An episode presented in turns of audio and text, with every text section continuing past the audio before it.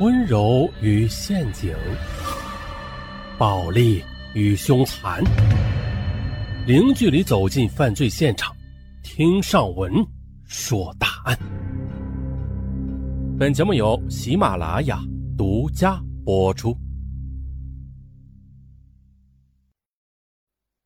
本期的案说的是一起新婚之夜的谋杀案，让人毛骨悚然，是吧？好啊，咱们从头说起。这李荣福和钟怡琴，他俩生长在江西省余都县罗右镇同一个小山村两人年龄相仿，两家又离得很近，所以经常在一起玩耍，一起上学，算得上是真正的青梅竹马。李荣福比钟怡琴大一岁。于是就高钟一晨一个年级，啊，尽管这李荣福学习刻苦，成绩优异吧，可生就是身材矮小，其貌不扬，再加上家境贫寒呐，所以没有几个同学愿意与他交往的。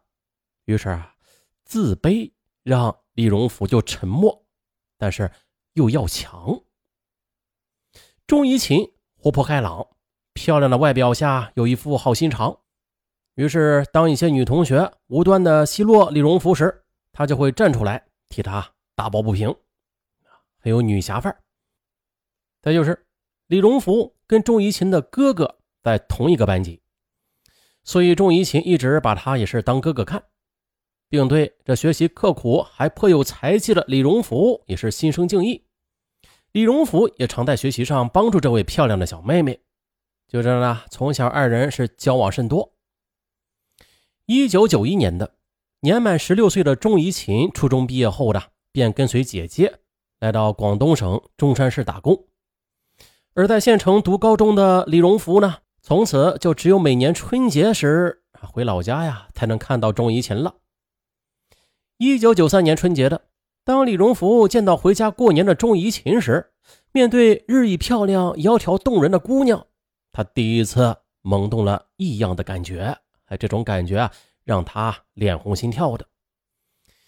李荣福就发现自己已经爱上了这个漂亮的妹妹了，但他却没有勇气，因为自己矮小的身材、平平的长相，让他觉得自惭形秽。但是李荣福呢，他是个有理智的人，他知道自己在外形上没有任何优点可言，所以呢，只有自己能考上大学。才会有资本去追求钟怡琴。当年秋天的，李荣福通过努力，顺利的考取了赣南医学院。从考上大学那天起的，他就大胆的向钟怡琴展开了爱情的攻势。他呢，给远在广东中山市打工的钟怡琴写了一封滚烫的求爱信。而接到李荣福的信之后，钟怡琴并不放在心上。那一是由于少女的矜持吧。二来，他觉得李荣福并非自己理想中的白马王子，于是他就回信婉拒了他。可是这时，李荣福太有底气了，还有着一种不达目的誓不罢休的韧劲儿。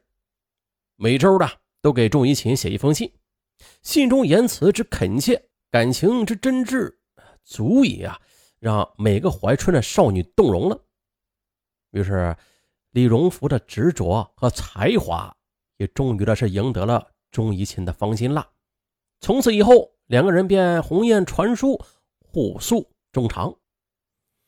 可是没曾想的，双方的父母发现他俩的恋情之后，却都是极力的去反对。比如啊，李荣福的父母觉得儿子如今已经跃入了龙门了，现在却要找一个没有多少文化的打工妹为妻。显然是门不当户不对呀。而钟一琴的父母呢，他的认为，虽然李荣福是个大学生，但是家境贫寒，其貌又不扬，根本就配不上自己这个如花似玉的女儿。再说了，即便他俩能够结合吧，那将来也要分居两地呀，这样未必会幸福的。然而呢，来自家庭的阻力却并没有动摇他们俩。彼此相爱的心，这爱呀，似乎能够战胜一切。于是呢，为了让李荣福能够顺利的完成学业，钟怡琴也是省吃俭用，每月定期的给他寄去生活费。李荣福很受感动，发誓以后要好好的报答钟怡琴。这李荣福呢，带给钟怡琴的信中写道：“没有你的资助，我的求学历程将会变得异常的艰难的。”没有你的爱情，我的世界将会变得空虚苍白。我要爱你到天荒地老，我要陪你到天涯海角。你永远是我爱情的终点，是我今生今世的伴侣。我要竭尽全力的让你过上幸福的生活，让你成为人人羡慕的女人。啊！双方父母见他们俩爱的是如此的义无反顾，只好默认了。就这样。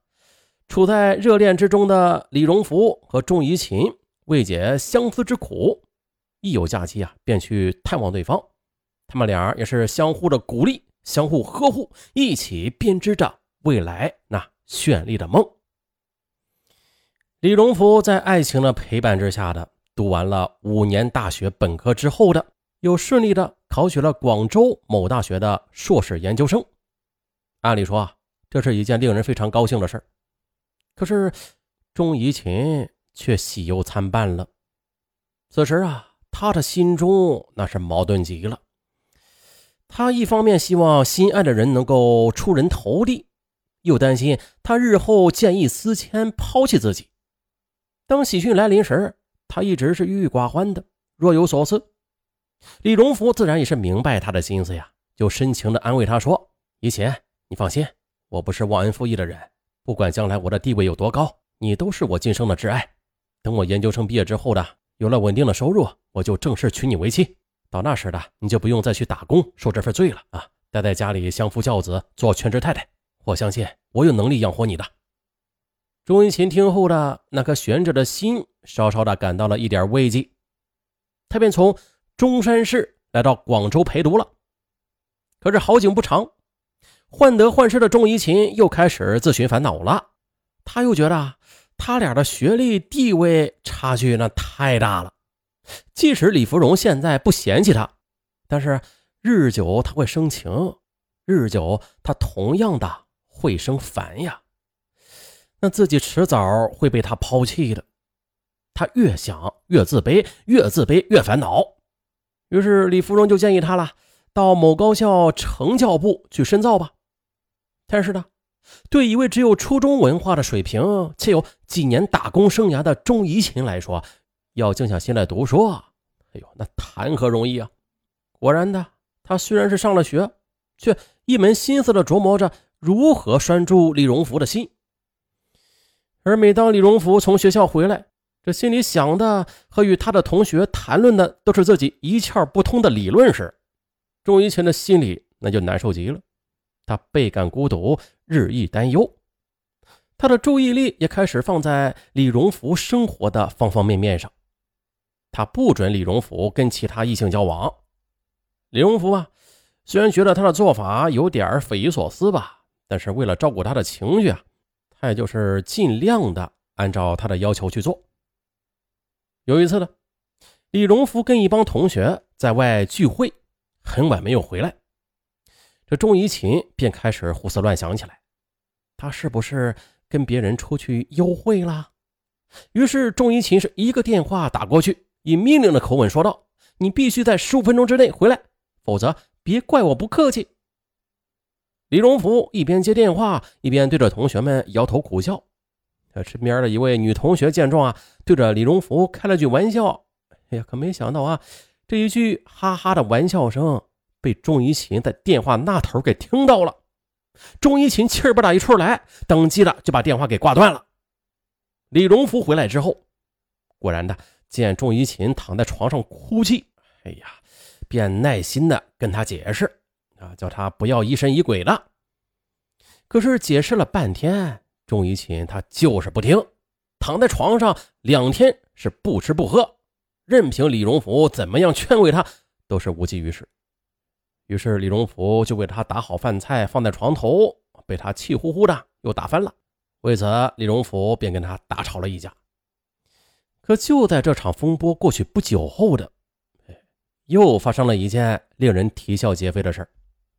一天下午，钟一琴到学校去找李荣福，正好碰到啊，这李荣福跟一位女同学在一起说话。哎呀，这还了得！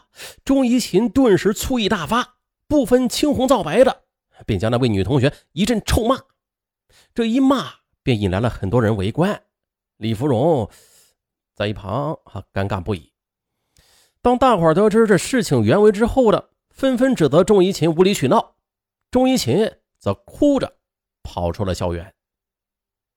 啊，有了这两次的教训之后，李荣福也是变得谨小慎微，不敢轻易跟女同学说话，也不敢单独跟女同学走在一块儿。